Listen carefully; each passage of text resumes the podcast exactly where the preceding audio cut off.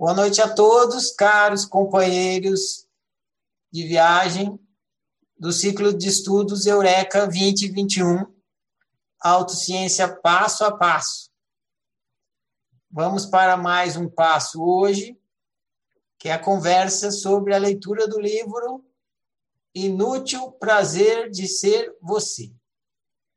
Mais uma vez, eu chamo a atenção de vocês para a importância de se caminhar passo a passo, do ciclo de estudo ser uma escadinha. Inútil Prazer de Ser Você é o antepenúltimo livro da fase existencial. Então, a nossa antepenúltima conversa sobre a fase existencial. E agora que vocês têm um mapa quase que total da fase existencial que vocês percorreram, olhando para trás, vocês podem ver que eu estive falando a mesma coisa o tempo todo. Comecei falando, primeiro livro que a gente estudou, Ciência do Óbvio, que a gente ia praticar autociência para produzir autoconhecimento, e eram três tipos de autoconhecimento: existencial, psicológico e pessoal. E que a gente ia começar pelo existencial, e aí logo gente já vai começar a entender a questão da realidade, da fábrica da realidade, estudou isso em vários livros, para entender que você é um criador de realidade, você é uma fábrica de realidade que está constantemente criando realidade e que criar realidade é você brincando de autorrealização, que é você brincando de eu sou eu. Você sem forma, se transformando e você conforme. Essa é a brincadeira de autorrealização.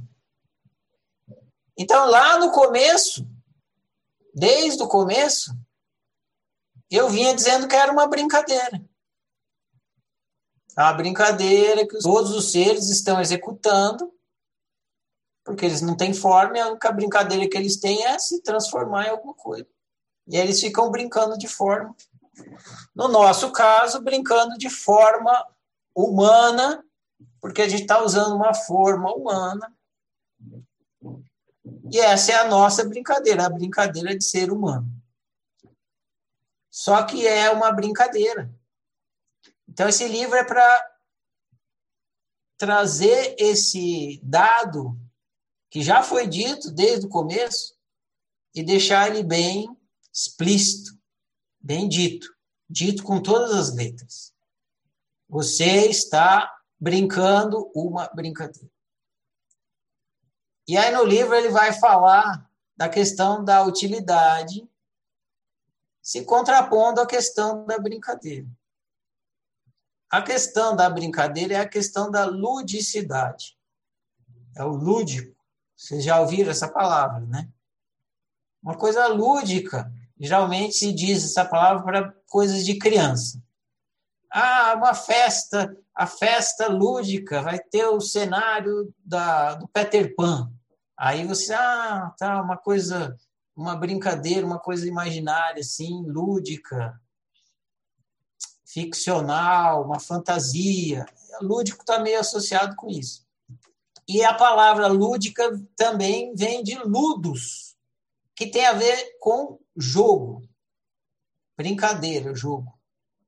Então, os jogos, eles são lúdicos.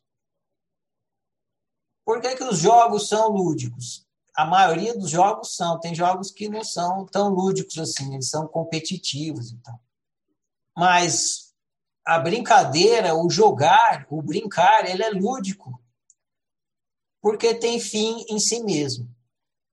Então você olha uma criança que está lá fazendo um castelo de areia na beira da praia. Ela está executando uma atividade lúdica. Por quê? porque tem fim em si mesma. Ela vai, ela constrói aquele castelinho. Tem uma, uma outra coisa lúdica no nosso dia a dia é para os velhos. Chama terapia ocupacional. Terapia ocupacional é uma coisa lúdica. Você fica se ocupando ali de fazer alguma coisa. Então, a criança fazendo o castelinho é quase como se fosse uma terapia ocupacional, se bem que a criança não precisava terapia, porque ela não tem problemas psicológicos ainda. Então ela fica ali construindo o castelinho, né? passando o tempo dela se divertindo, faz a, a muralha, aí depois constrói o castelinho e tal. Vem a onda e engole e tá tudo bem, porque é a oportunidade dela fazer outro de novo e brincar mais um pouco e fica ali. Fazer o castelinho de areia ali é um fim em si mesmo. Ela não está fazendo o castelinho para passar no vestibular, para ser aprovada por ninguém, para bombar no Facebook ou no Instagram, com posts do castelinho que ela fez não está nem aí. Ela está é ali, né? Ela não está nem aí, ela está ali, entretida, concentrada e prazerosamente brincando, ludicamente brincando. Aquela brincadeira é fim em si mesmo. Quando você pratica um esporte que não é competição, também é assim. Claro que, por exemplo, se você for jogar futebol, mesmo assim você tem que fazer o gol, então você tem que ganhar. Se você for jogar dama, você tem que comer as peças do seu adversário, você tem que ganhar. Mas você não está jogando assim para ser campeão de futebol ou para ser campeão de xadrez. Você joga, ou para ser campeão de dama, você joga futebol, xadrez, dama, como uma atividade lúdica. É um fim em si mesmo. Você joga futebol pelo prazer de estar jogando futebol. Você joga dama pelo prazer de estar jogando dama. E assim tem diversas atividades lúdicas na nossa experiência. Quando a gente está conversando, muitas vezes é uma atividade lúdica. A gente está ali conversando com alguém pelo prazer de conversar. Quando a gente conta uma piada, é uma atividade lúdica. A gente está ali contando aquela historinha pelo prazer de contar uma coisa engraçada e depois dar risada e se divertir com a risada e continuar com aquela coisa ali de conversar e contar piada e enfim, ter um momento prazeroso ali. Não tem um fim além daquilo, é um fim em si mesmo. Agora, o que a oficina está dizendo é o seguinte: tudo! a experiência humana inteira, como um todo, é uma atividade lúdica. Então, não é que tem umas partes da sua experiência humana que é lúdica e outra que não. Toda ela é.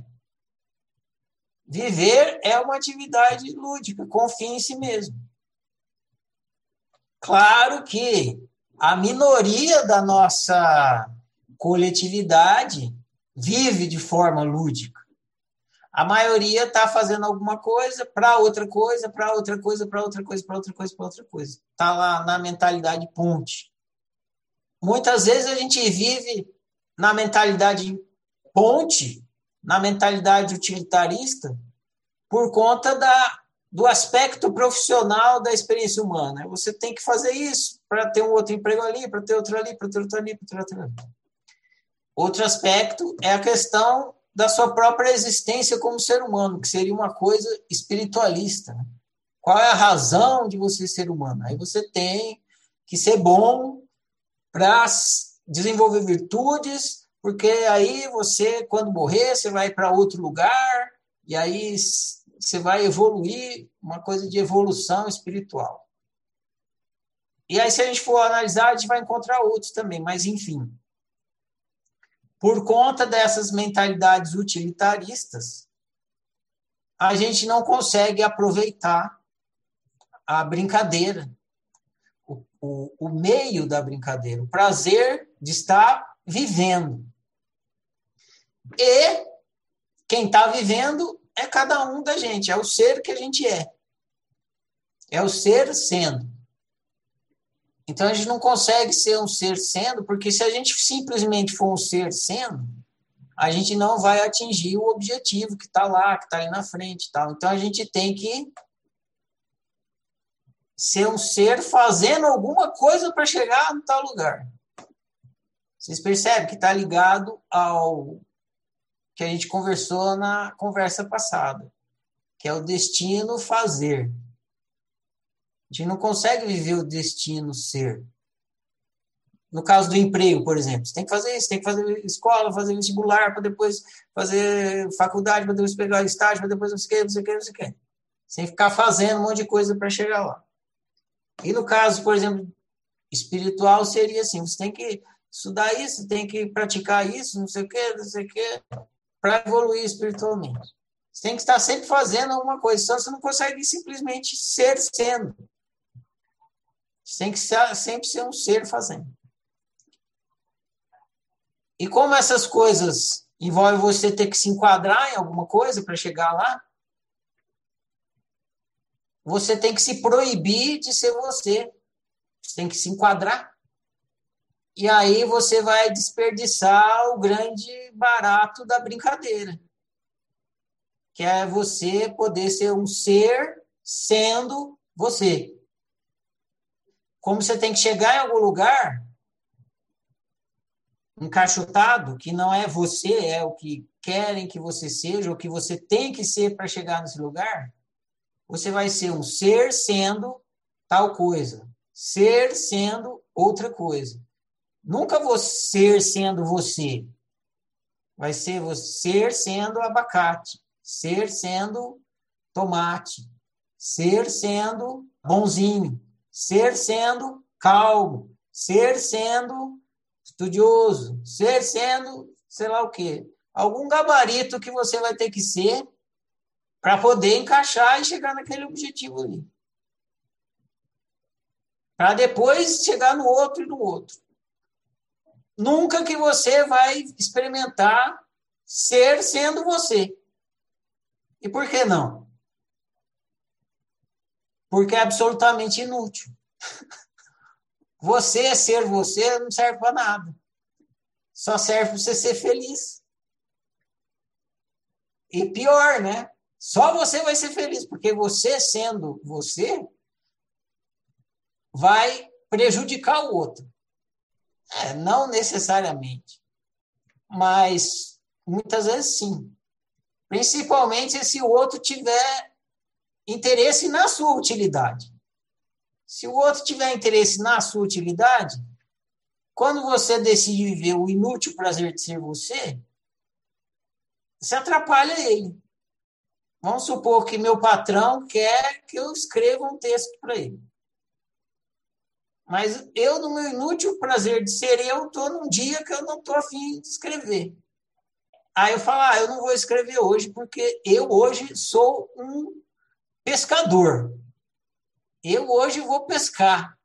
Aí eu, eu vou deixar ele satisfeito, porque eu não estou sendo útil para ele, ele precisa de mim. Então, viver o inútil prazer de ser vai te fazer feliz. Mas só você, só serve para você. Então, ninguém tem muito interesse nisso. Principalmente quem tem interesse na sua utilidade. E isso vem desde a infância. Você vai ser repetidamente educado para ser alguma coisa. Quem vai te educar é o outro. Claro que o outro vai querer que você seja o que o gabarito dele está falando, e não o que o seu está falando. E você, na infância, você não tem nem ideia de que você tem um gabarito, uma unicidade. Como é que você vai falar para o seu pai, na infância? Não, pai, Isso vai contra a minha unicidade. Eu não, eu vou viver o inútil prazer de ser eu. Eu vou de acordo com o meu gabarito. Não, né? Você não tem essa competência ainda para ter esse.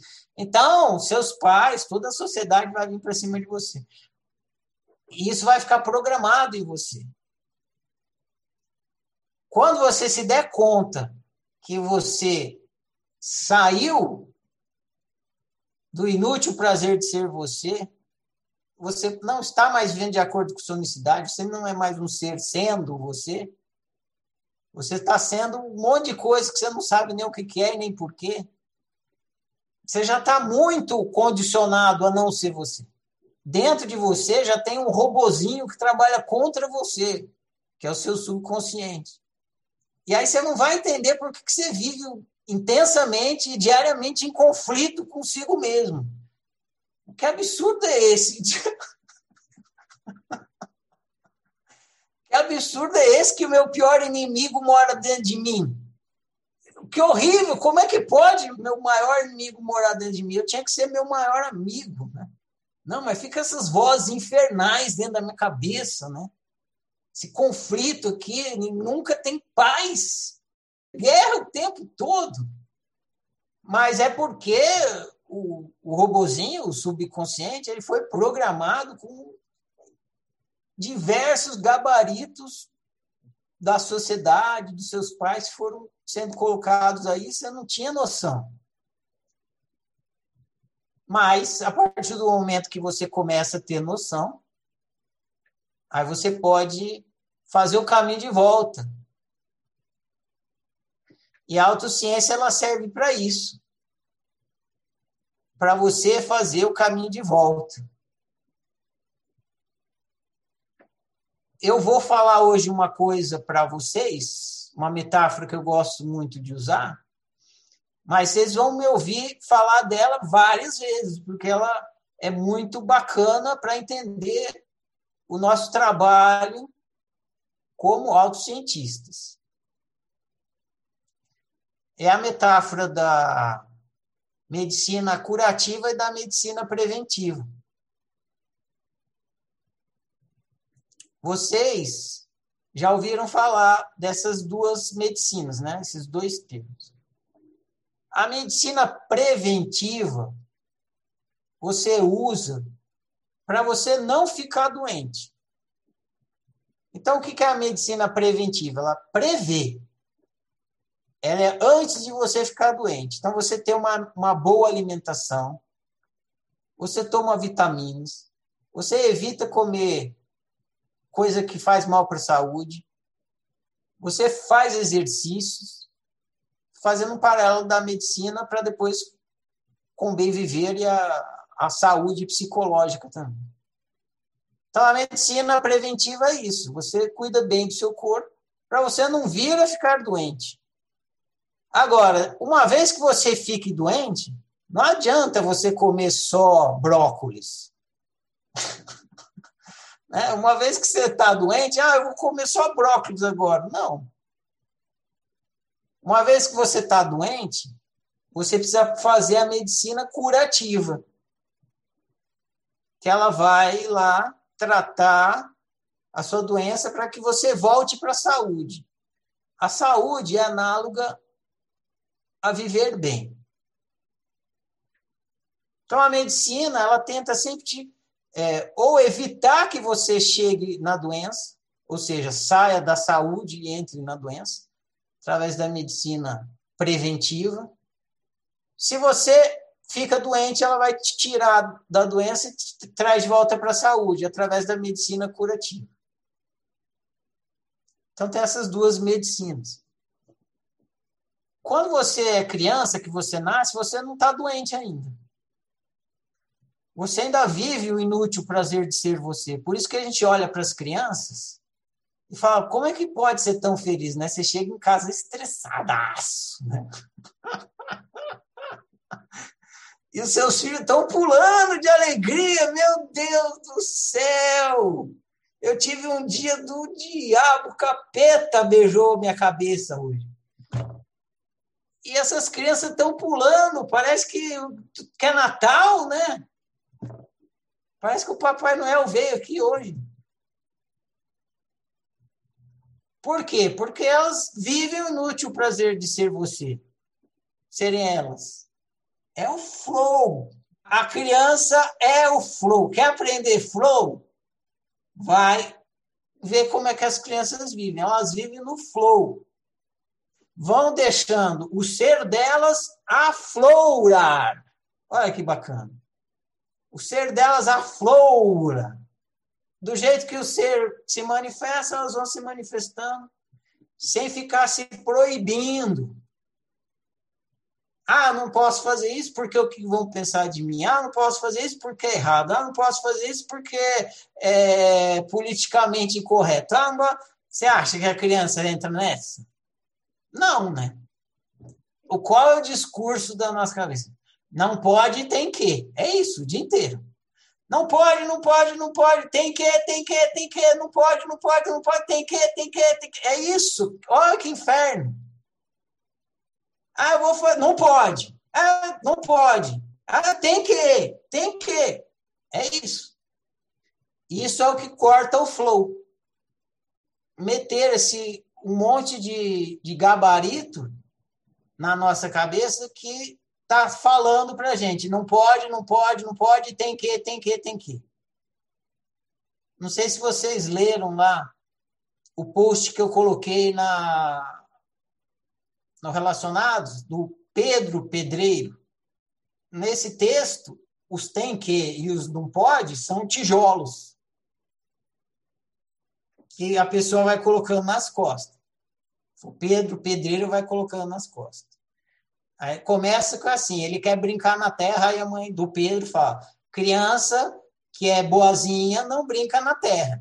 Claro, a mãe não quer lavar a roupa suja do moleque, né? Então, para ser bonzinho, ele não vai brincar na terra. E ele fala que esse primeiro mandamento que a mãe deu para ele era um tijolo. Aí ele põe o tijolo nas costas. Vai crescendo, vai colocando tijolo nas costas, vai colocando tijolo nas costas. Tá com um container de tijolo nas costas. Na juventude já tá com um container de tijolo nas costas. De um monte de tem que e não pode que foi colocando nas costas. A vida fica insuportável mesmo até chegar a um ponto que é tanta autonegação tanto sofrimento ininterrupto que não tem prazer nenhum em viver. O inútil prazer de ser você desaparece completamente. Porque você não é mais você nada. E a vida vira uma chatice enfadonha de ter que fazer coisas para isso, para aquilo, a mecanicidade. E o prazer de viver que está sempre aqui agora desaparece, porque você não brinca de mais nada, tudo é regra, tudo é mandamento, tudo é tem que, é não pode. Então, qual a graça de viver?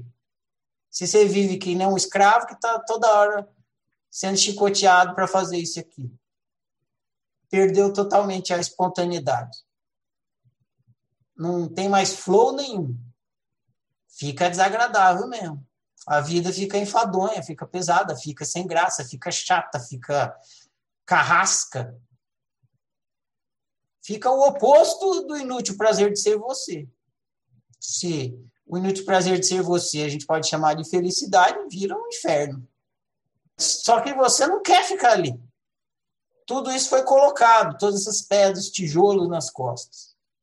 E aí, como é que você faz para ser feliz, para viver bem? para voltar a ter prazer de viver. Percebe? Não adianta mais você praticar a medicina preventiva.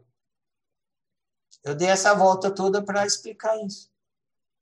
Você, agora, nesse momento, já está doente. Não tem medicina preventiva para você. Para você e para mim também. Para todo mundo, para toda a nossa coletividade. Não tem a gente já está na doença. Não adianta querer praticar medicina preventiva. Medicina preventiva não serve para quem já está doente. E a gente já está doente. Todos estamos. Todos vivemos na uniformidade. Todos vivemos na mentalidade utilitarista. Ninguém mais vive no inútil prazer de ser, a não ser as crianças. Mas elas estão no caminho para sair. Elas Elas estão, a gente está com todo o nosso empenho tentando tirar elas do inútil prazer de ser. Assim como fizeram com a gente. Quem sabe um dia, se os pais despertarem a consciência e conseguirem se libertar da uniformidade do altruísmo, eles vão conseguir lidar com seus filhos, fazendo com que eles prossigam no inútil prazer de ser. Que eles trilhem pelo caminho do autoísmo, não do outroísmo. Mas nem hoje em dia isso é possível. Que as crianças estão lá sem recurso para clamar que elas querem viver o inútil prazer de ser. E a gente não tem noção nenhuma de que elas que a melhor, o melhor para elas é isso. Então, nós estamos na doença e a gente deve, então, praticar a medicina curativa. Só a medicina curativa pode nos tirar da uniformidade e nos levar de volta ao inútil prazer de ser. E a medicina curativa, para sair da mentalidade outroísta, é a prática da autociência. A prática, que consiste em autoobservação e autoanálise. Então, com autoobservação e autoanálise, a gente está praticando a medicina que retira a gente, que faz a gente ficar consciente dessa mentalidade altruísta, e ao ficar consciente, vai retirando a gente da mentalidade altruísta, colocando a gente na mentalidade autoísta e possibilitando a gente voltar a viver o inútil prazer de ser o que a gente é. Então, o livro Inútil Prazer de Ser Você na verdade, ele é deprimente.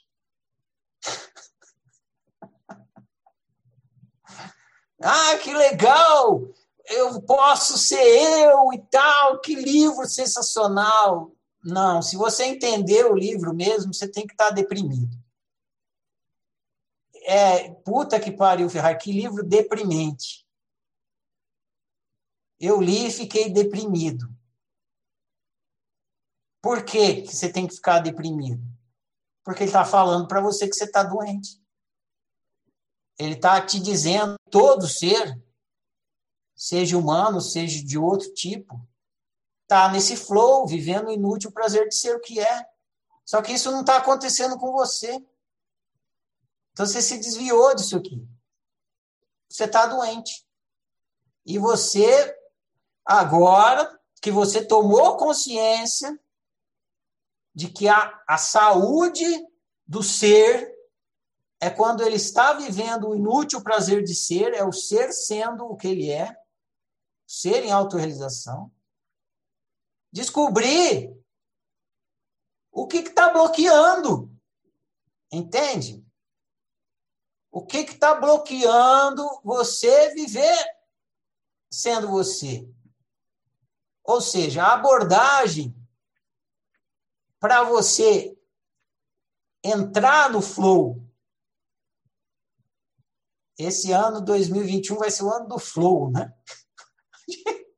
A gente vai lembrar, ah, dois, a Eureka 2021 foi o ano do flow. A abordagem para você entrar no flow não é assim, uh, eu vou entrar no flow, yes, é hoje, eu vou entrar no flow, isso é, galera, vamos aí, vamos no flow, todo mundo, já abraço dado, vamos entrar no flow. Não rola. Não é assim. Por que não é assim? porque o seu inimigo está dentro de você. Enquanto você não descobrir o que está te bloqueando, não vai ter flow para você. Por mais força de vontade que você tiver, o inimigo dentro de você vai bloquear, ele vai encontrar um jeito. E não é que ele vai fazer isso para te sacanear, ele está programado para fazer isso achando que ele está te ajudando. Porque quando você opta por viver de uma maneira que não está de acordo com a sua necessidade, você está fazendo isso porque você acredita que é a melhor opção. A sua mentalidade altruísta, ela acredita que ela está fazendo a melhor coisa, porque ela foi programada para fazer isso. Na verdade, ela não acredita, porque a mentalidade não acredita, mas ela fica te sugerindo isso toda hora. Porque você programou ela para te sugerir isso toda hora, porque você acreditou em algum momento que era a melhor opção. Então ela está fazendo o que você programou ela para fazer. Como se ela fosse a melhor das conselheiras. Então, não é pelo caminho da força de vontade, isso precisa ficar claro. Por isso que os coach despenca. É aí que os, que os coach quebram as pernas. Porque por mais que o coach te motivar, e ele pode te motivar. O trabalho de motivação é legal. Mas a energia acaba. Ela acaba. Assim que você adormece, que a sua consciência adormece. Que você toma um energético. O energético não dura para sempre. Acaba um pouco o efeito energético, pum, volta a mentalidade altruísta. Volta a mentalidade dos tem que e dos não pode. Então, por mais motivado que você está, se você não trabalhar, por que, que você criou essas mentalidades tem que, não pode, que fica te bloqueando? A sua força de vontade não vai ser suficiente, ela vai falhar. Eu dou o exemplo da respiração. Pega toda a sua força de vontade e fala: eu vou passar o dia inteiro respirando. Um, dois, três. Um, dois, três. Um, dois, três. Um, dois, três. Aí você está lá, concentrado, com toda a sua força de vontade, prestando atenção, bem lúcido, bem consciente. Um, dois, três. Um, dois, três. Um, dois, três. Um, dois, três. Aí alguém fala: Fulano, olha aqui, Cadê um, dois, três? Um, dois, três. Perdeu. Entendeu? E aí depois do fulano, olha aqui, é, fulano, traz não sei o quê. Fulano, você fez o trabalho. Fulano, não sei o quê. Ah, já foi. Por quê? Isso a gente já viu. Porque a maior parte do tempo você vive de forma subconsciente. E é no, tranquilo, é assim mesmo. Não vai deixar nunca de ser assim. Não tem como você viver consciente o tempo todo. De vez em quando você lembra que está respirando uma vez por dia e pronto, já é muito. Você não vai passar o dia inteiro consci... respirando conscientemente. E nem vai passar o dia fazendo nada conscientemente. É o seu subconsciente que te conduz pelo dia. O problema é que esse subconsciente que te conduz pelo dia, sempre será assim, está programado para um viver outroísta, que não está de acordo com a sua unicidade. Então, o caminho não é da força de vontade. O caminho é de você entrar nessa mentalidade subconsciente, analisar e ficar consciente de como ela funciona para ir reprogramando ela. Não mais acreditando nas coisas que ela sugere para você. Para que então essa mentalidade vá se transformando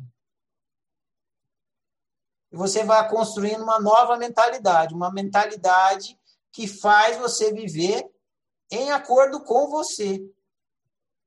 Subconscientemente também, sim, mas um subconsciente em acordo com você e não desacordo. Então, é um trabalho de medicina curativa. Toda essa parte existencial pela qual vocês passaram foi para vocês chegarem nesse momento e conseguirem admitir para si mesmos que vocês estão doentes. Terem essa consciência e conseguir admitir e aceitar. Tá, agora entendi. Eu deveria estar vivendo o inútil prazer de ser eu. Eu não estou, logo, a minha doença é grave. E se eu não tratar, através da prática da autociência, só vai aumentar e piorar. E aí então é uma decisão. Eu vou praticar medicina curativa, ou seja, vou praticar autociência para me tirar dessa uniformidade e desse altruísmo que está na minha cabeça, que está programado aqui, ou não? Se a resposta for sim, vocês já têm várias ferramentas para fazer isso e vão receber muitas outras na parte psicológica. Se a resposta for não, você só vai estar perdendo seu tempo aqui.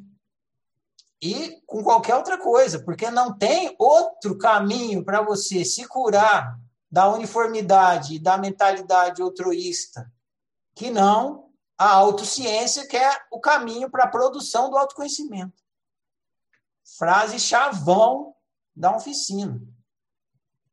Para viver mal, ignorância basta. Então, se, se você quer viver mal, não precisa praticar autociência. Ignorância basta. Mas para viver bem, só com lucidez. Para você adquirir lucidez, você precisa praticar autociência e produzir autoconhecimento. Então, o livro Inútil Prazer de Ser Você, ele é muito bonito, muito bacana, fala do sim para mim, mas ele é escrito para te deixar depressivo, para te deixar triste, porque ele te mostra o quanto que você se desviou de si mesmo. Esse livro costumava ser o último livro da fase existencial, justamente por isso. Para você, então, perceber que é uma brincadeira, do que se trata essa brincadeira, e que você não está aproveitando a brincadeira. Você não está aproveitando. E o que te impede de aproveitar a brincadeira? Essa mentalidade altruísta que tem aí e a sua ignorância dessa mentalidade altruísta e todas as outras coisas que envolvem o ser humano eu não planejei falar muito, eu não queria falar muito hoje. Porque eu preparei um áudio aqui para vocês ouvirem também. E eu vou agora tocar esse áudio. Ele vai demorar aproximadamente 27 minutos, entre 27 e 30 minutos. Que é a mesma coisa que eu fiz a semana passada. Ele é uma coletânea da, das tarefas de vocês. Peguei áudio de algumas pessoas. E aí eu peço agora, nesse momento que eu vou colocar esse áudio para tocar, que vocês desliguem o motorzinho da mentalidade utilitarista. Não fica preocupado com mais nada. Eu vou ficar aqui ouvindo o que meus colegas compartilharam na tarefa deles. Beleza? Se você ouvir com essa postura, você vai ouvir melhor. Então, eu vou colocar aqui, vou dar um play. A hora que terminar, aí fica aberto para conversa. Perguntas, conversas. Tá bom? Então, vamos lá. Boa sessão para vocês. O inútil prazer de ser vocês. Segundo os alunos do ciclo de estudos Eureka 2021. Vou cantar tudo de novo?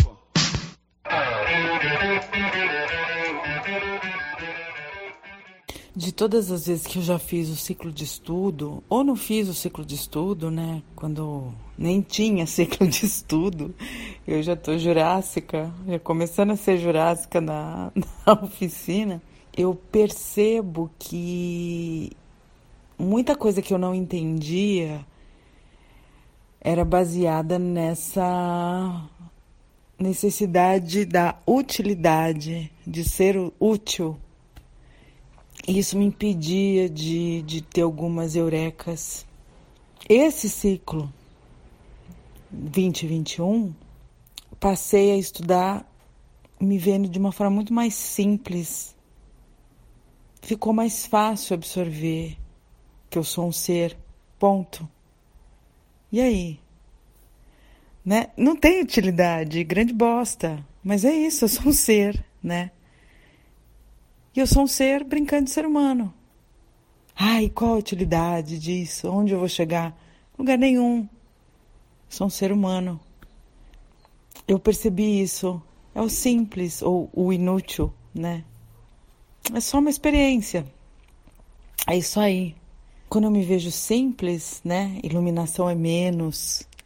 É mais fácil conviver comigo porque eu não preciso ser alguém para alguém. não preciso provar nada para ninguém. Eu não preciso nada para alguém. Eu preciso para mim. Eu quero para mim. Eu desejo para mim. Eu sou eu. Mas não é eu ser eu para eu conseguir chegar no nirvana, no estado de Buda. Não, é eu ser eu para agora, para esse momento, para esse segundo. E depois o próximo segundo. Tudo que eu faço passa a ser segundo a segundo, né? Agora gravando para a oficina. Isso me dá prazer? Sim, me dá. Então eu tô aqui, tô gravando, né? Daqui a pouco vai me dar prazer acabar o almoço, sentar para almoçar com a minha família. Me dá prazer. Legal. Tô sendo eu, sim para mim. E é simples, é isso. É ser sim para mim. E conhecer esse autoconhecimento de conhecer o, o quando é não, o quando dói, o quando não, não tá legal. E o quando é ótimo. E, e quando dói, eu paro, observo. O que que doeu? Por que doeu? O que eu tô me contando que não sou eu? Mas é tão simples, é tão bobo e é tão transformador. Aprendi com a oficina a ser simples. E uma das coisas que eu acho que mais evidenciou essa simplicidade foi a lição do passo a passo, que foi a primeira lição que eu recebi quando eu entrei na oficina. Acho que nos idos de 2015 por aí. O Ferrari, você aí, Ferrari, que está me escutando, me disse: vai no passo a passo. Porque eu tinha esse afã de chegar em algum lugar, né? De dar passos largos para logo estar tá lá onde ah, eu ia chegar. Não, não cheguei em lugar nenhum e nem vou chegar. O passo a passo é o segundo a segundo. É observação para ver o que me dá prazer, o que não me dá prazer, o que eu quero fazer e sem ganhar nada com isso. Apenas inutilmente ser eu.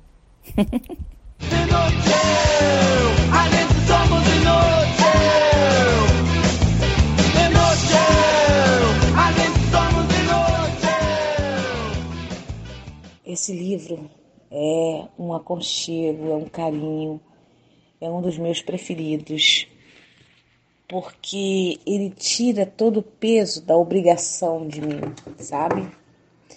Eu entendo que eu não sou obrigada a nada, que eu não estou devendo nada a ninguém.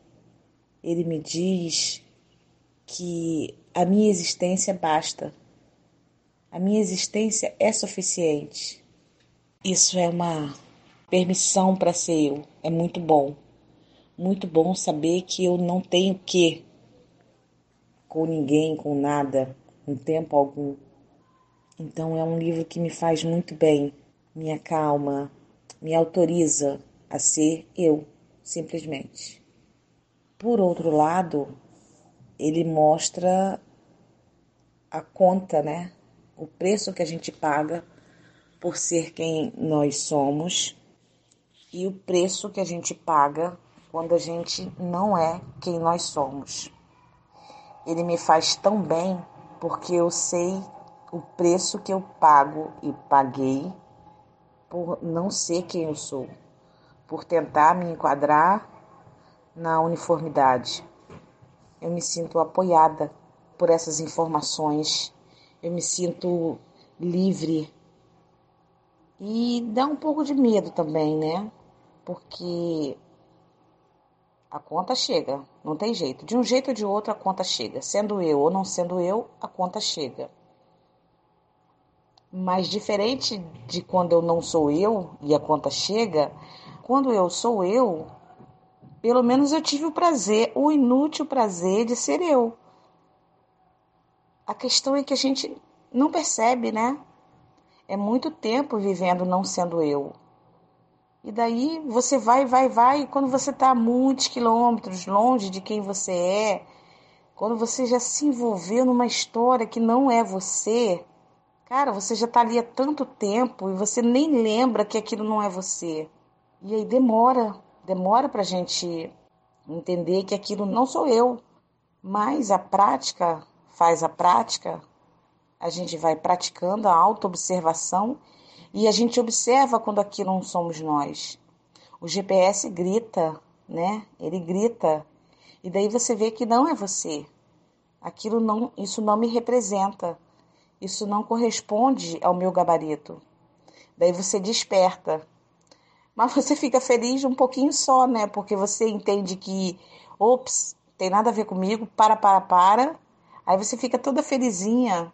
Aí fala, não, então você eu. Aí o outro olha e fala assim, como? Que audácia você ser você. E daí já vem as porradas. E daí você fala, caramba, tá doendo. Acho que lá tava melhor.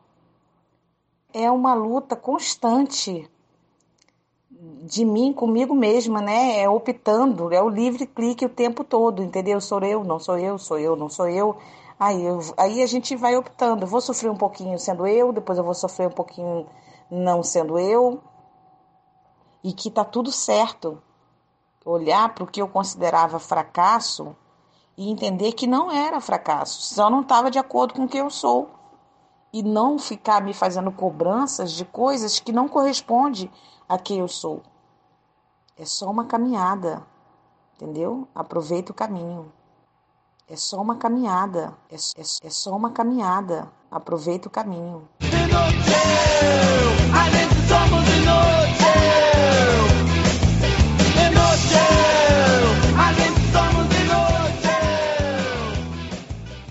Esse livro, ele me esclarece e joga na minha cara dá luz ao meu modo de viver.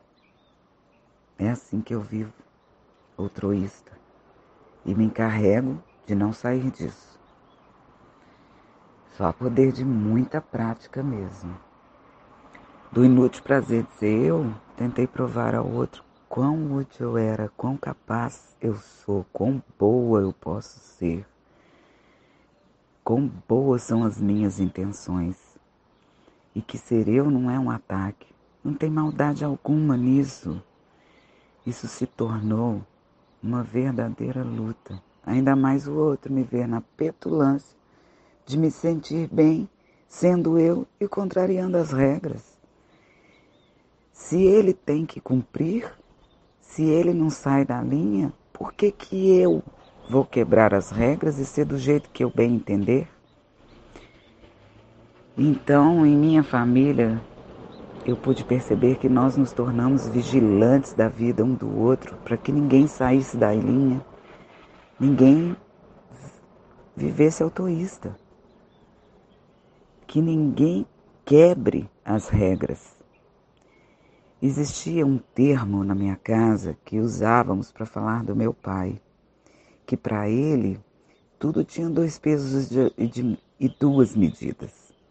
Se era com ele, era normal de acontecer, era até engraçado. De muitas vezes ele soltar até a gargalhada. Errar acontece. Agora, se fosse com qualquer um de nós, filhos, até mesmo minha mãe, minha avó, os empre... a, a empregada, era normal apanhar, ficar de castigo, ele gritar, esbravejar, sem falar dos deboches um dos outros, quando era o outro que se ferrava. Como quem diz, eu te avisei para você não quebrar a regra, você quis fazer gracinha. A chacota, o bullying, era dentro de casa o tempo inteiro. Você vivia em constante vigilância. Tanto você não sair do altruísmo, como vigiava o outro, para que ele não saísse do altruísmo. Não tinha chance de sim para mim.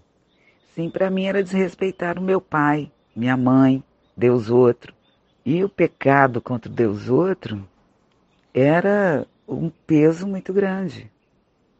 Sem falar em desonrar pai e mãe. Quantas vezes eu escutei do meu pai, ele sempre dizia bravo, gritando: Vocês são os inúteis. Esse livro já me remete imediatamente a isso. Vocês são os inúteis. Claro, se você está ali tendo o doce e inútil prazer de ser você, você é inútil, você não está fazendo nada, nada pelo outro. Me tornei boa, muito boa, boa bastante em servir o outro.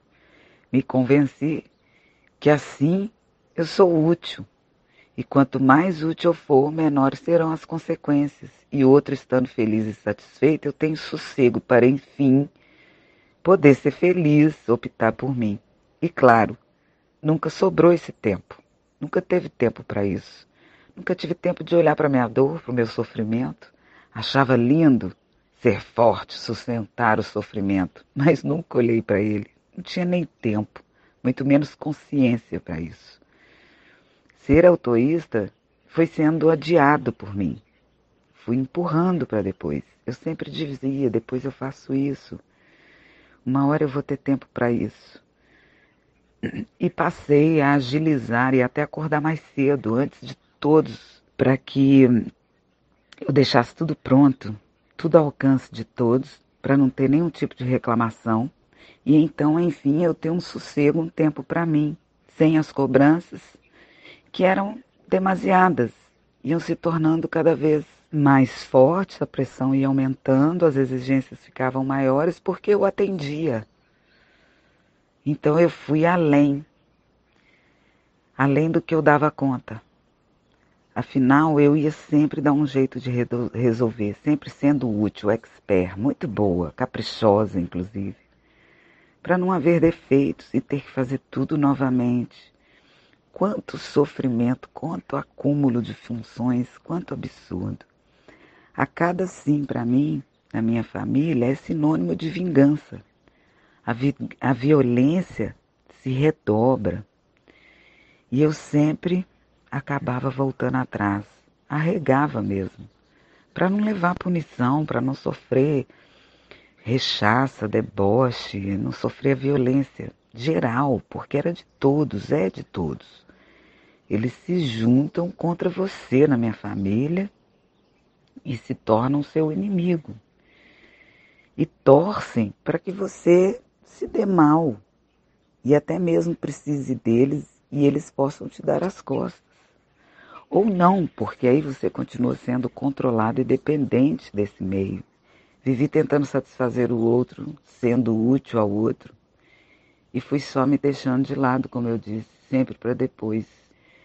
Então eu achei que não tinha mais como desfazer esse simbolo. Simbolo que viveu, virou o meu viver. Uma ansiedade, uma ânsia tomou conta de mim. Me perdi. Estava experimentando o maior desprazer do universo. E sim, foi o maior desprazer do universo que me levou a buscar o caminho de volta para mim. Esse desprazer, esse desgosto pela vida, fui perdendo a vontade. Eu não queria nem tentar mais nada. Entreguei, entregando o jogo, pensando em desistir desse jogo. E agora? Como é que eu vou fazer? Como que eu saio disso? Para viver sofrendo desse jeito? Que seja por mim, então, que seja para mim. O sofrimento veio me batendo, me batendo, até que eu resolvi olhar e perguntar o que eu posso fazer por mim afinal. E enfim chegou esse depois, o sofrimento me trouxe o olhar para mim e para que eu, para eu me descobrir. E então eu pude ver a minha mentalidade em que eu mesmo me encarrego de me impedir de ser eu, afinal não tenho utilidade para o outro, não me leva a nada, só recebi punição. E esse livro, então, esclarece e joga na minha cara. O meu jeito altruísta de ser, o meu medo das consequências, de assumir responsabilidades, a minha abnegação, o medo de me arrepender, uma insegurança tremenda, a prisão em que eu mesma, eu construí a minha prisão para permanecer no altruísmo, e eu mesma me vigio para não sair disso, não me permitindo ser eu, deixando para depois para cumprir com obrigações. Que obrigações, minha filha? Acorda. Me pego falando isso toda hora. Que obrigação, acorda, é você com você, faça o que tu queres. Do contrário, você está fugindo, está fingindo. Chega, sejamos todos inúteis. Fiquei imaginando isso acontecendo, todo mundo tendo o inútil prazer de ser, e eu estou adorando ser inútil, adorando, passo a passo. Eu estou caminhando em direção ao sim para mim e não mais em abnegação. É uma violência a minha necessidade e um desperdício de mim mesmo, um desperdício da criatividade de ser eu.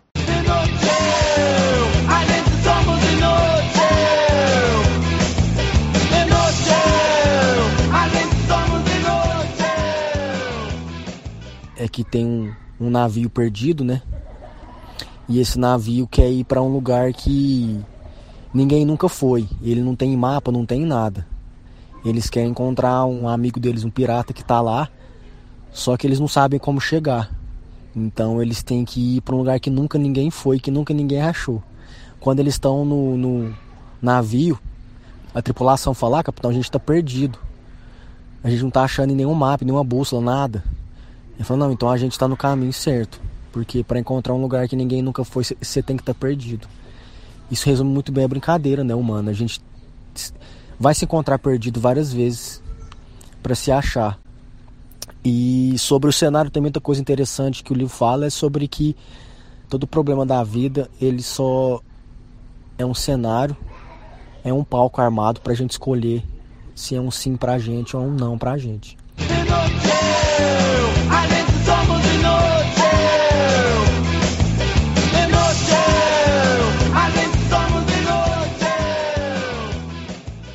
Gostei muito que você usou a jornada do herói, porque eu tenho assim um carinho muito grande aquele livro do Campbell, né? E todas essas histórias de heróis e tal. E, e assim, agora faz sentido, né? Claro, tem, tem tudo a ver mesmo, né? Cada um é único, singular. Olha que coisa mais louca, né, meu? Nunca teve uma Renata. Nunca vai ter tipo, essa experiência única, tipo, entendeu? Então, assim, mas ao mesmo tempo que ela é, assim, super singular, é, super especial, né? No sentido, assim, que agora e pronto, pum, é inútil, né? Porque é só para ser, só para isso mesmo. É incrível que seja assim, né? É incrível que seja assim.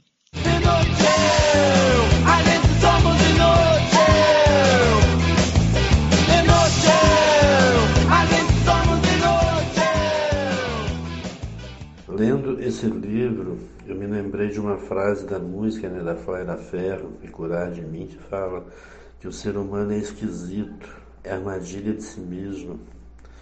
Desde o início, quando começamos na brincadeira de ser humano, nos é ensinado essa mentalidade ponte, essa mentalidade utilitarista. E o que era para ser prazeroso se torna um fardo a carregar. Porque tudo que fazemos é útil somente para o outro. E quanto mais nos esforçamos, mais caímos na armadilha criada por nós mesmos, pelos nossos equívocos. Oswaldo Montenegro também diz, né? Quantos defeitos sanados com o tempo era o melhor que havia em você. Quantos comportamentos eu tinha, eu já tive, e que eu lutei, e contra alguns eu até consegui vencer, né, entre aspas, porque aos olhos da sociedade eram comportamentos feios, ruins.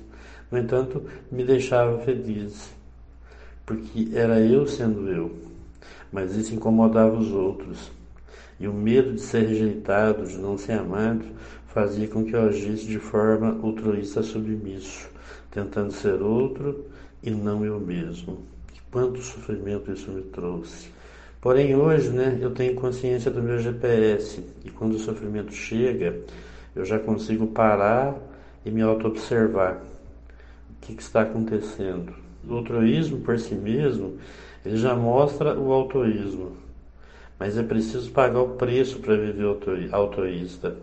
É preciso ter coragem para tomar as porradas e continuar firme no caminho. Algumas experiências que eu já tive em suportar essas porradas me mostraram que vale a pena. Então é continuar passo a passo, praticar, praticar, praticar.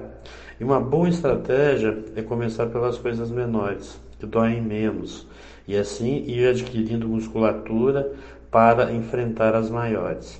Como diz a filosofia Kaizen, né? Hoje melhor do que ontem, amanhã melhor do que hoje. E assim caminhamos com uma maestria.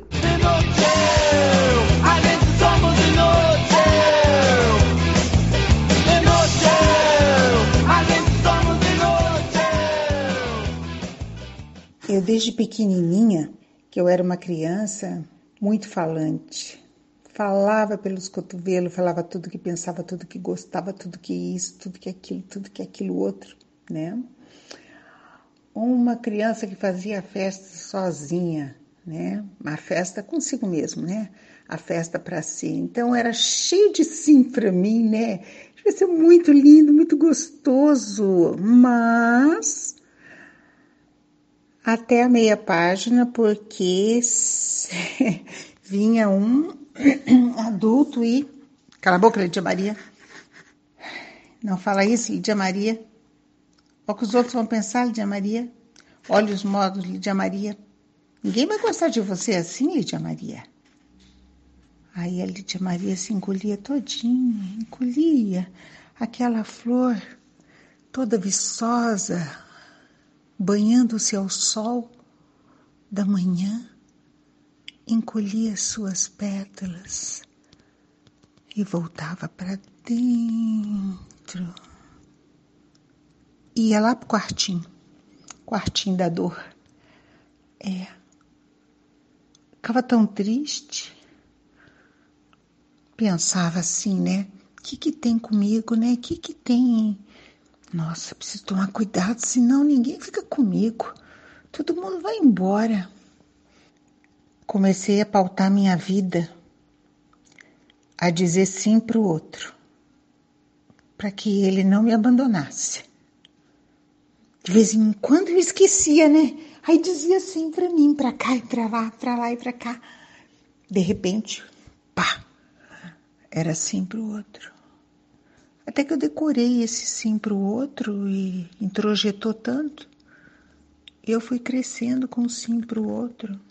Aprendi a olhar para o outro para descobrir o que o outro queria que eu dissesse como resposta e como feição do rosto também. Eu fiquei perita nisso, em dizer sim para o outro e não para mim, para não ser abandonada, para poder ser amada, para poder ter valor. Lutei a vida toda para ter valor. Eu queria muito, era que meu pai tivesse orgulho de mim. E eu acho que ele teve orgulho de mim. Só que eu não. Eu não tive orgulho de mim. Eu tinha uma angústia no peito grande e não sabia o que era. E aí, chegando aqui na oficina, a gente não, não repara não, porque eu choro mesmo, tá? Tanto eu choro quando eu dou risada. E foi caindo muitas fichas. Pensa numa equação complicada, né? Era mais fácil eu dizer sim para mim, não. Eu precisava dar uma voltinha. Digo sim para o outro, para o outro dizer sim para mim. Isso tudo na minha cabeça. Ah, meu Deus, isso tudo na minha cabeça. Fiz pós-graduação em fila indiana. E agora essa proposta linda da oficina. É uma proposta linda dizer sim para mim. Ai, a coragem de ser feliz.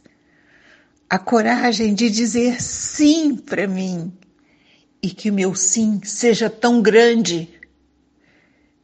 Que o meu sim abra as asas como albatroz.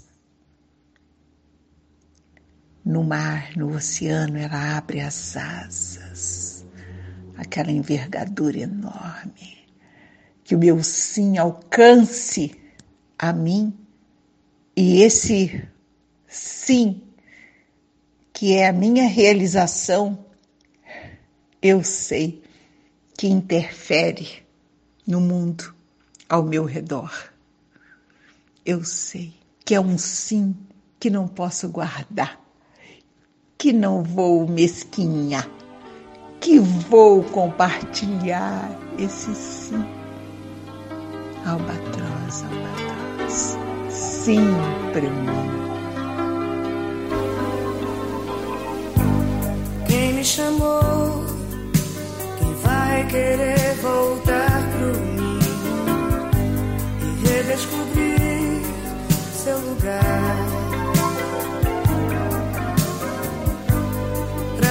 contornar e enfrentar o dia a dia, reaprender a sonhar. Você verá que é mesmo assim, que a história não tem fim, continua sempre que você responde sua imaginação. A arte de sorrir cada vez que o mundo diz não.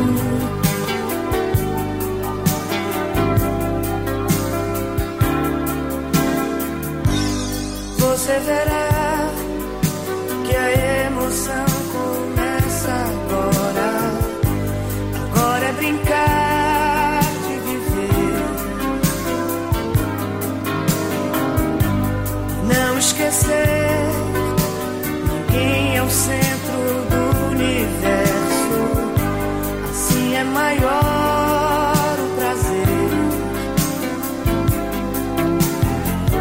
Você verá que é mesmo assim que a história não tem fim.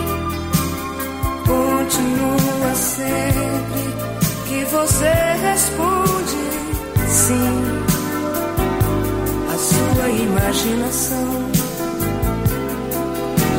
A arte de sorrir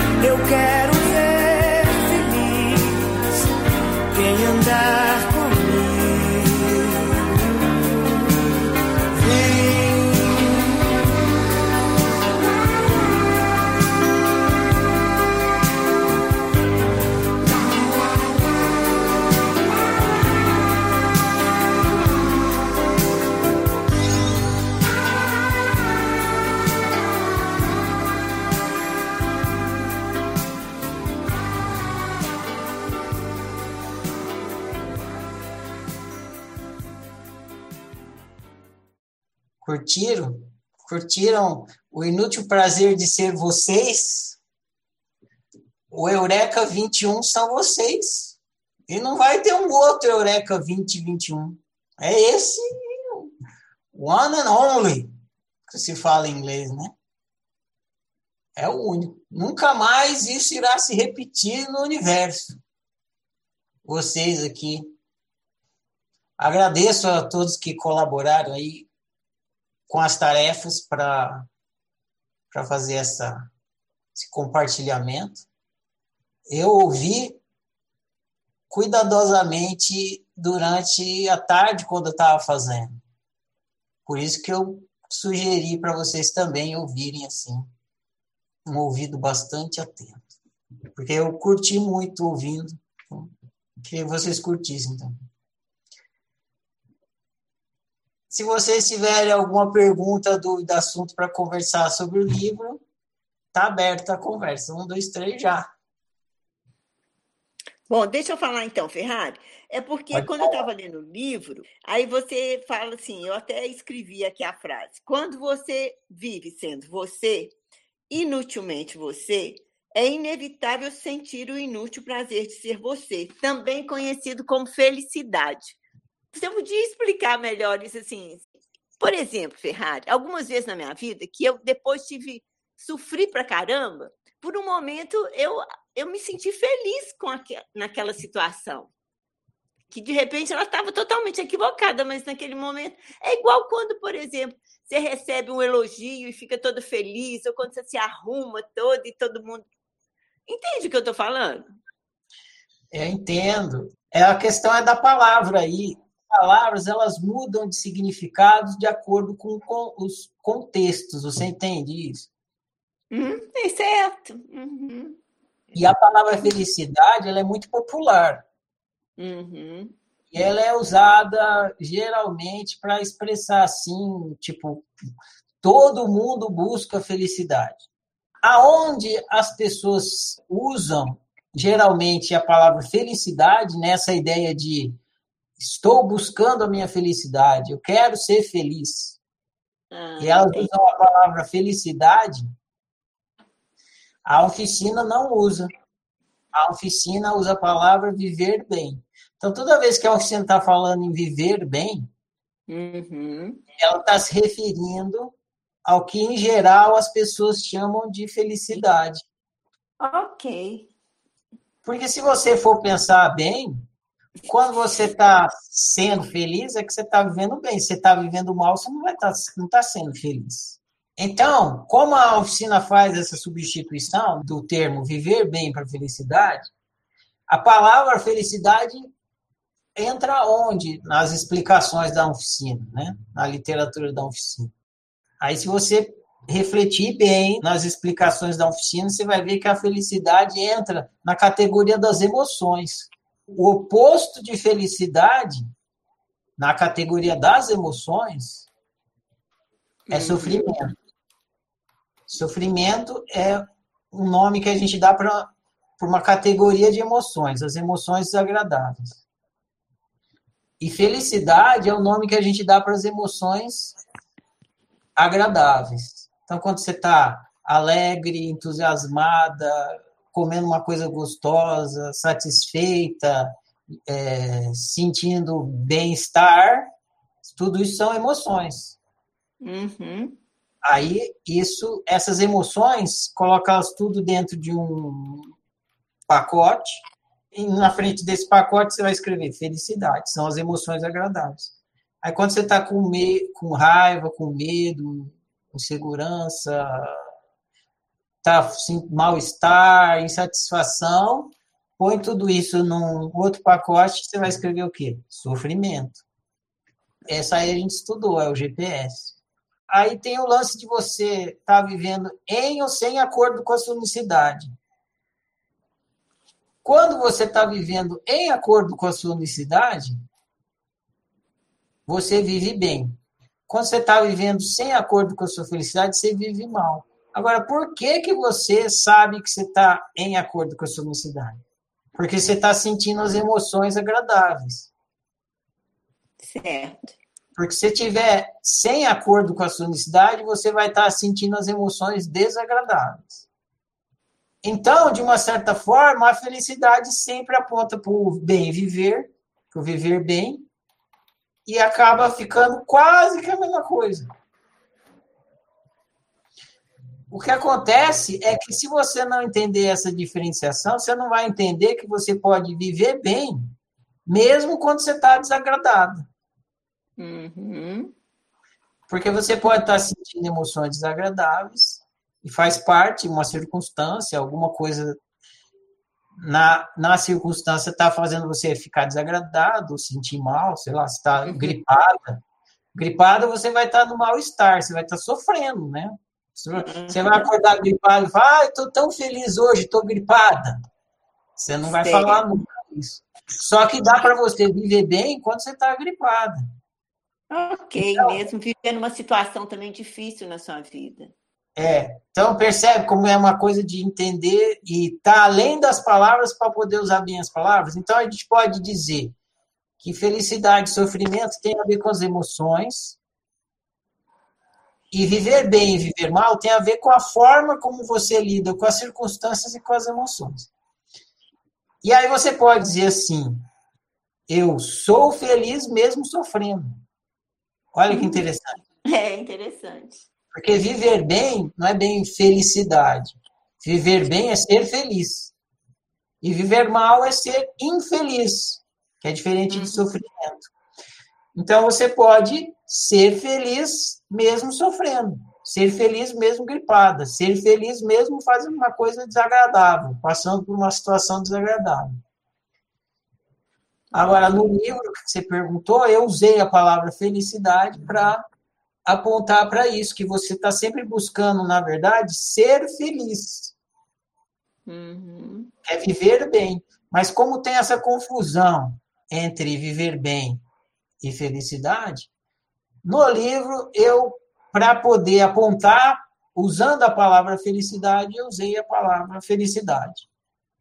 Mas o certo mesmo seria estar tá escrito ali viver bem. Só que se eu escrevo viver bem, aquela ideia de que você está buscando a felicidade não fica ali explícita. Então, usei a palavra felicidade. Agora eu entendi. Uhum, entendi. Que eu estava achando que você ia responder que felicidade era igual a autorrealização. Então eu ia te perguntar se a gente pode dizer que vi- é, viver bem é viver em autorrealização, se é a mesma coisa. Sim.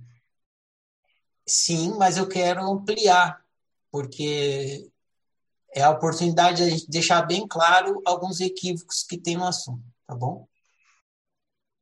Que uma boa metáfora para a gente pensar na experiência humana é um jogo, uma brincadeira, um jogo.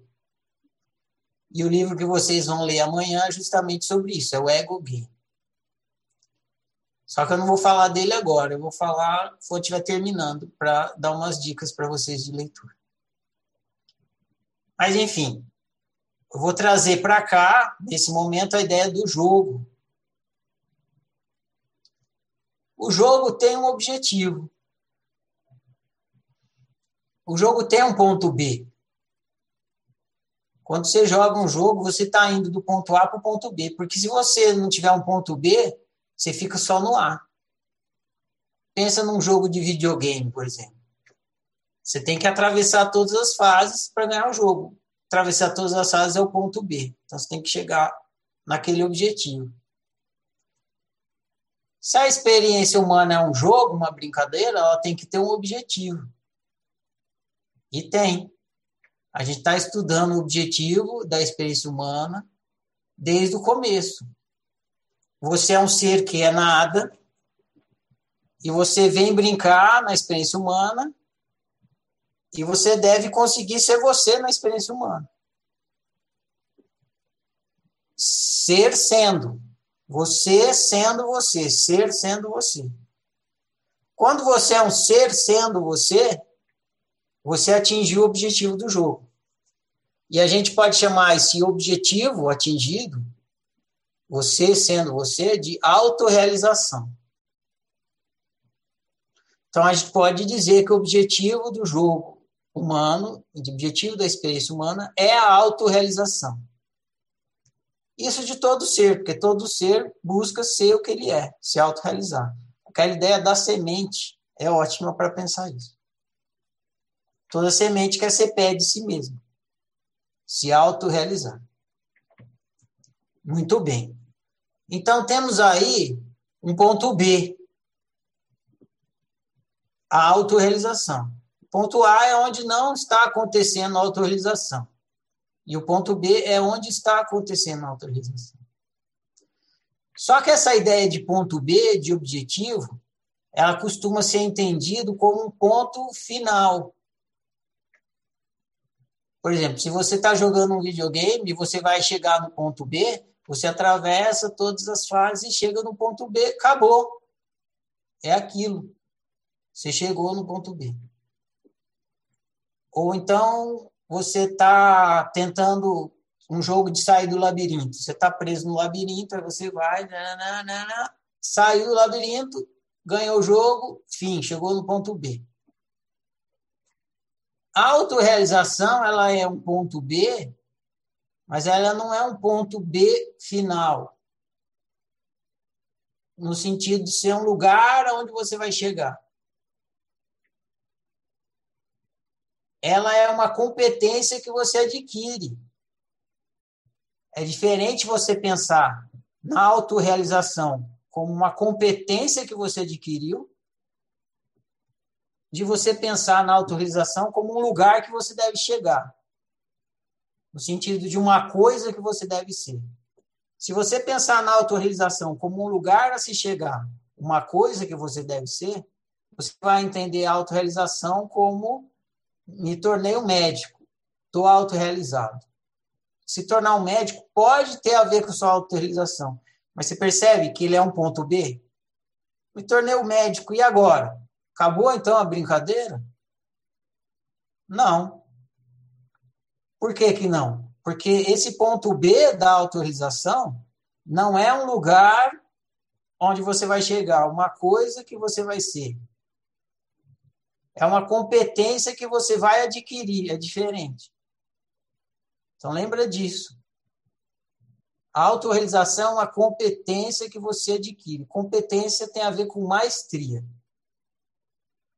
Quando você é competente em alguma coisa, é porque você tem maestria naquilo. Que competência é essa que você desenvolve? Que é a autorização. É a competência em ser você. A competência em ser você em qualquer circunstância. Percebe a diferença? Você vai ser você em qualquer circunstância. Quando você consegue ser você em qualquer circunstância, em qualquer momento, em qualquer coisa que você estiver fazendo, você é um ser autorrealizado. Não é porque você chegou num lugar porque você está fazendo uma coisa específica, mas é porque, seja lá o que você estiver fazendo, seja lá onde você estiver, seja quando ou onde, é você sendo você. Você desenvolveu essa competência. Você desenvolveu essa maestria. Então você é um ser autorrealizado, porque você sempre em qualquer circunstância, qualquer momento, você está sendo você. Então, você é um ser autorrealizado. Você tem a maestria de ser você, você tem a competência em ser você. Não porque você chegou no lugar, porque você está sendo uma coisa específica, enfim. Então, para deixar mais claro ainda, eu vou fazer uma analogia. Essa ideia de que a autorrealização é você chegar num lugar determinado ou ser alguma coisa específica, é a ideia do ponto B fixo. Né? A ideia da competência, da autorrealização como competência, ela não é fixa, parada. Ela é dinâmica. Então, eu vou dar um exemplo para vocês de uma competência dinâmica que uma vez que ela se torna uma competência, ela parece que ela é parada. Mas ela está dinamicamente acontecendo, porque se não tivesse, não tinha o êxito. Que competência é essa? Andar de bicicleta. Para andar de bicicleta, você tem que ter competência em ficar equilibrado. Porque se você perder o equilíbrio, você cai da bicicleta. Só que uma vez que você adquire a competência em ficar equilibrado na bicicleta, você esquece que você tem essa competência. E você fica equilibrado. Só que ela está acontecendo. A cada pedalada, a sua competência em se equilibrar porque você não pode perder esse equilíbrio. Você vem muito para cá, você cai para a direita. Você vem muito para a esquerda, você cai para a esquerda. Você tem que estar tá equilibrado no meio. Você tem que manter esse equilíbrio o tempo todo. Essa é uma é uma autorrealização. O equilíbrio é uma autorrealização de uma competência. Você tem que estar tá ali. Então, analogamente, é isso. Você sendo você, você sendo ser autorrealizado, é você equilibrado em você. Equilibrado em si. Você tem a competência de ser você em qualquer rua, em qualquer circunstância, em qualquer curva, em qualquer ladeira, em qualquer descida. Essa é uma metáfora boa para você pensar na diferença entre autorrealização como uma competência e autorrealização como um lugar a chegar a um ponto fixo. Posso perguntar? Por favor, Suzana. Para variar, não é uma pergunta, é um, é um depoimento. Diga, não, é, diga. Por, é porque eu tive um sonho que eu achei muito significativo. Eu vou resumir bem para não ficar chato, mas eu acho que foi esse livro falando diretamente com uma outra camada minha que não foi na razão, porque quando eu fui falar sobre ele, eu falei de um entendimento mais racional, né? Mas esse livro ele fica lá dentro, né? Ele fica pulsando lá dentro, ele fica batendo. E ele é, é o que você falou, se não deprimir, não leu, né? Se não sentir, não leu. E eu fui sentir no sonho. Eu achei louco isso, né? Como, como é difícil a gente é, entender essa ideia de que a gente simplesmente é, né? E que o prazer é esse, é ser. Então, o meu sonho era assim: eu era retirada de algum lugar que eu estava, junto com um grupo, jogada numa ilha é, deserta, e a partir dali, a ilha chamava Ilha do Ser, né? tinha uma placa quando, quando a gente chegava, e eu, as regras né, para viver nessa ilha era assim: a partir de hoje você não tem nem futuro nem, nem passado, né? é a partir de agora, né? que é o, é o seu, viver. Né? E eu começava a lembrar, eu chorava pra caramba, eu ficava muito mal. Quer dizer, quer dizer, eu não sou mais mãe? Não. Eu não sou mais filha? Não. Eu não sou mais psicóloga? Não. Eu não tenho mais cliente? Não. Eu não tenho mais ninguém? Eu não estou mais na minha cidade? Não. Aí aparecia um telão, passava um episódio de, um, de uma minissérie, né? E aí acabava. E aí eu falava, escuta, vai ter o outro, eu vou poder maratonar, eu não vou poder saber o que vai acontecer no final do, da minissérie. Não, não sei se vai ter outro episódio. Teve esse. Entendeu? Então, assim, a coisa foi me deixar. Aí, uma hora, eu acho que eu me rendi para o sofrimento e eu falei assim: tudo bem, então, eu vou esquecer. Eu vou esquecer que eu tive uma outra vida, eu vou esquecer o que eu já fui, e eu vou viver um dia de cada vez aqui, eu vou entender o que, que eu estou fazendo aqui caminhando, entendeu? E aí eu, eu me via explorando a ilha, eu me via com o grupo, eu me via andando por tudo que é lugar, reconhecendo o espaço que eu estava, e aos poucos eu fui me recuperando daquele choque de não ser mais, não ter, não ter mais nada, só ter eu, ilha do ser. Então, eu achei assim, né? O livro me pegou dessa vez por uma via mais profunda, né? Mais do inconsciente. Apareceu no meu, no meu sonho. Eu achei legal relatar isso. Infelizmente, eu não tinha esse sonho ainda para poder relatar quando eu mandei o áudio, porque eu acho que já resumiria tudo a minha, da minha compreensão desse livro. Então é isso. Obrigada, tá? Por, por ter essa linguagem tão direta com, a, com o meu inconsciente. Sensacional, Suzana. Legal, né? Muito Nossa. legal. Acordei chorando, mas um choro muito bom, muito lúcido.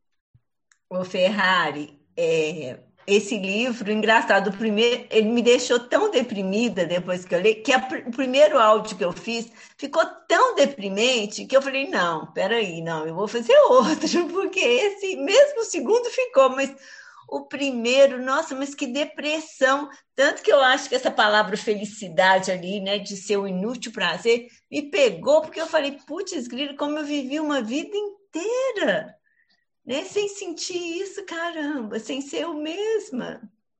Sem sentir esse prazer inútil de ser eu mesma. Não, mas isso bateu que realmente me deixou lá embaixo, viu?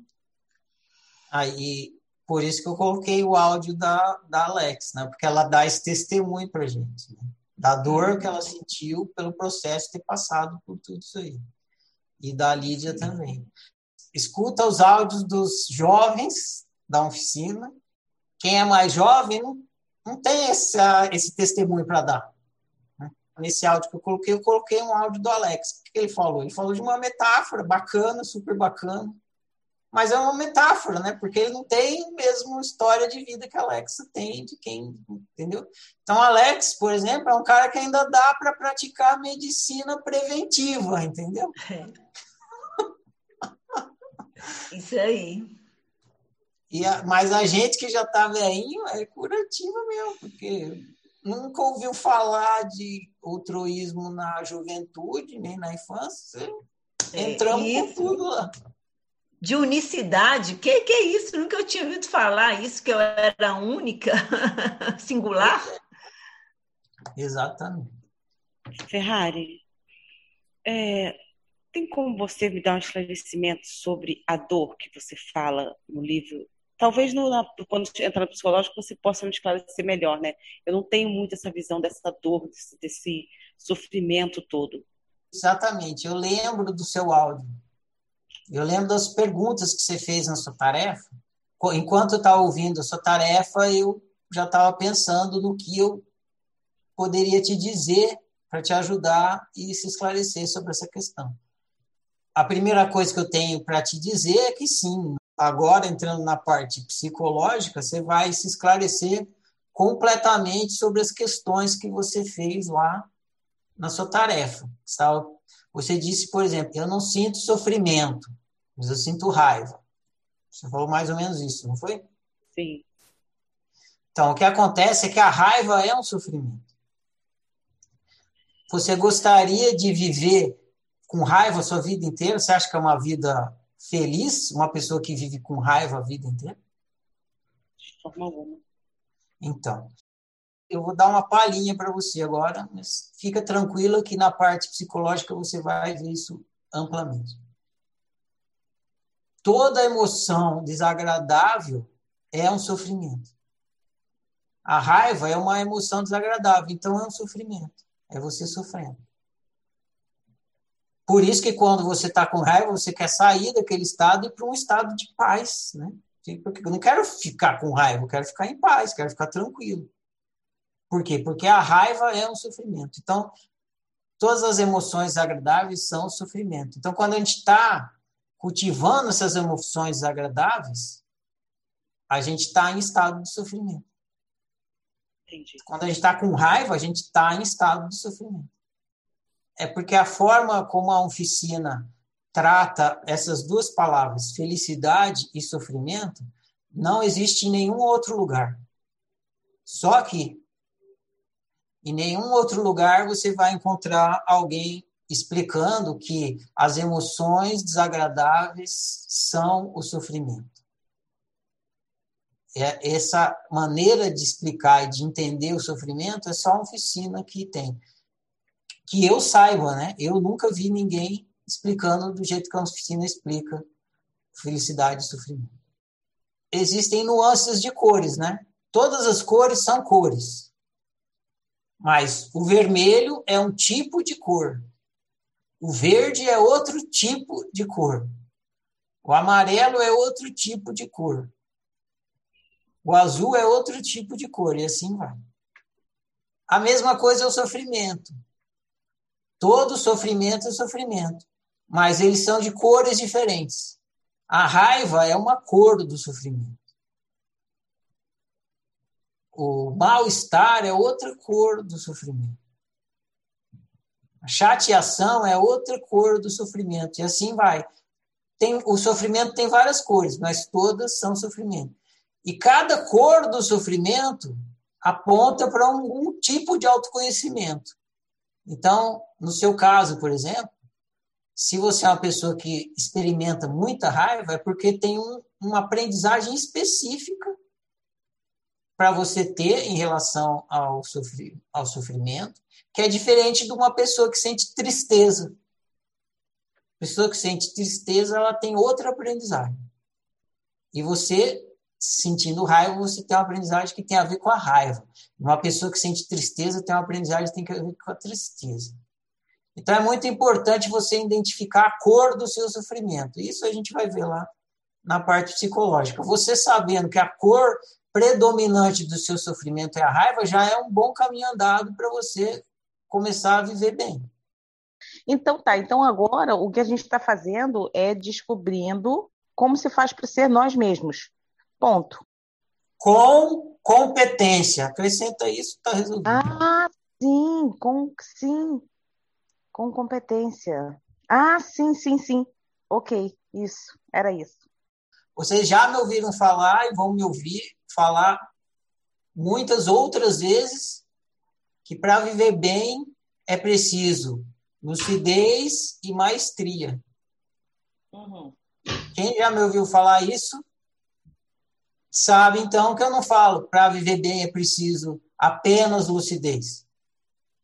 Sim. E também nunca falei que é preciso apenas maestria. Eu sempre falo as duas coisas: lucidez e maestria. A maestria é a competência. A lucidez é porque você precisa da lucidez para desenvolver a competência. Você vivendo bem é você em autorrealização, você super competente em ser você, mestre em ser você. E como você chegou aí nessa supercompetência? Através da lucidez. Então, a gente pratica despertar da consciência, autoobservação e autoanálise, que é praticar a lucidez para, através da lucidez, desenvolver a competência, a maestria. Você nunca vai chegar na competência, na maestria, na autorrealização, de, de viver sendo você, se você não praticar autociência, a lucidez. a gente fica tentando encontrar um jeito fácil, né? A gente fica te fazendo umas perguntas para ver se você solta uma pérola, tipo, não, gente, ó, mas se for por esse caminho, você corta um atalho, mas você não dá colher de chá, né? A gente, poxa. Mas tem mais pra frente, nos livros mais pra frente. As cinco chaves da felicidade suprema, não é isso que vocês querem? Ferrari, passa as cinco chaves da felicidade suprema. Então, vou passar para vocês. Anota aí, pega, o, pega a caneta. Pega aí as cinco chaves da felicidade suprema. Chave número um. Brócolis. Tem que comer muito brócolis. Essa é a primeira chave da felicidade suprema. Tem que comer brócolis. Isso. A Ai, já notaram? Segunda chave da felicidade suprema. Água com alho. Água com alho. Você põe um dente de alho na água de noite, aí deixa lá. De manhã acordou, pum, toma aquele copo de água com alho. Segunda chave da felicidade suprema. Terceira chave da felicidade suprema. Sim para mim. Isso, você acorda de manhã e diz sim para mim, sim para mim, sim para mim, e vai passar o dia inteiro falando sim para mim. Ó. Terceira chave da felicidade suprema. Quarta chave da felicidade suprema. Autoobservação, quando você não falar sim para mim. Porra, não falei sim para mim, por quê? Qual o problema? Autoobservação. É a quarta chave da felicidade suprema. E a quinta chave da felicidade suprema, a, a arrasadora, a maior de todas, Doritos!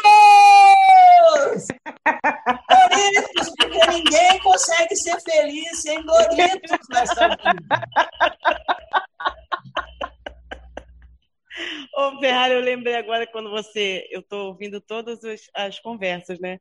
Aí tem uma que você fala do. que os espiritualistas perguntaram qual é o seu ponto e tal. Aí você contando. Foi quando minha mãe. Eu disse para minha mãe que eu não ia passar Natal na casa da minha avó. Exatamente, mas é verdade. Foi isso mesmo. Ai. E até hoje não teve uma maior do que essa. Lídia. Ai, Lídia. É com você.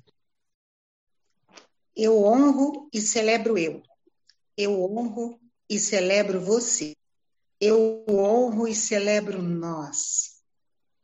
Eu honro e celebro minha diferença. Eu honro e celebro sua diferença. Eu honro e celebro nossa diferença. Eu sou outro você.